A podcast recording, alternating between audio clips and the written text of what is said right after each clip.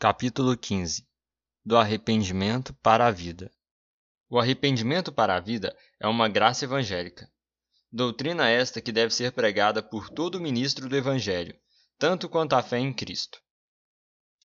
Movido pelo reconhecimento e pelo sentimento, não só do perigo, mas também da impureza e odiosidade do pecado, como contrário à santa natureza e justa lei de Deus e ao aprender a misericórdia divina, manifesta em Cristo aos penitentes, o pecador, pelo arrependimento, de tal maneira sente e abomina os seus pecados que, deixando-os, se volta para Deus, com a intenção de andar com Ele em todos os caminhos de seus mandamentos e esforçando-se para isso.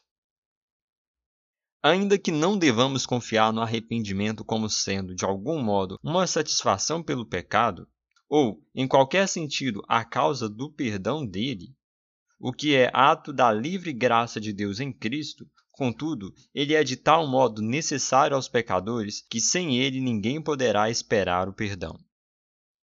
Como não há pecado tão pequeno que não mereça a condenação, assim também não há pecado tão grande que possa trazer a condenação sobre os que se arrependem verdadeiramente.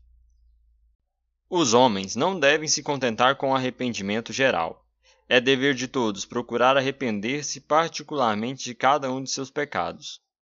Como todo homem é obrigado a fazer a Deus confissão particular dos seus pecados, pedindo-lhe o perdão deles e abandonando-os, achará misericórdia, assim também, aquele que escandaliza o seu irmão ou a Igreja de Cristo deve estar pronto por uma confissão particular ou pública do seu pecado e do pesar que por ele sente, a declarar o seu arrependimento aos que estão ofendidos. Isto feito, estes devem reconciliar-se com o penitente e recebê-lo em amor.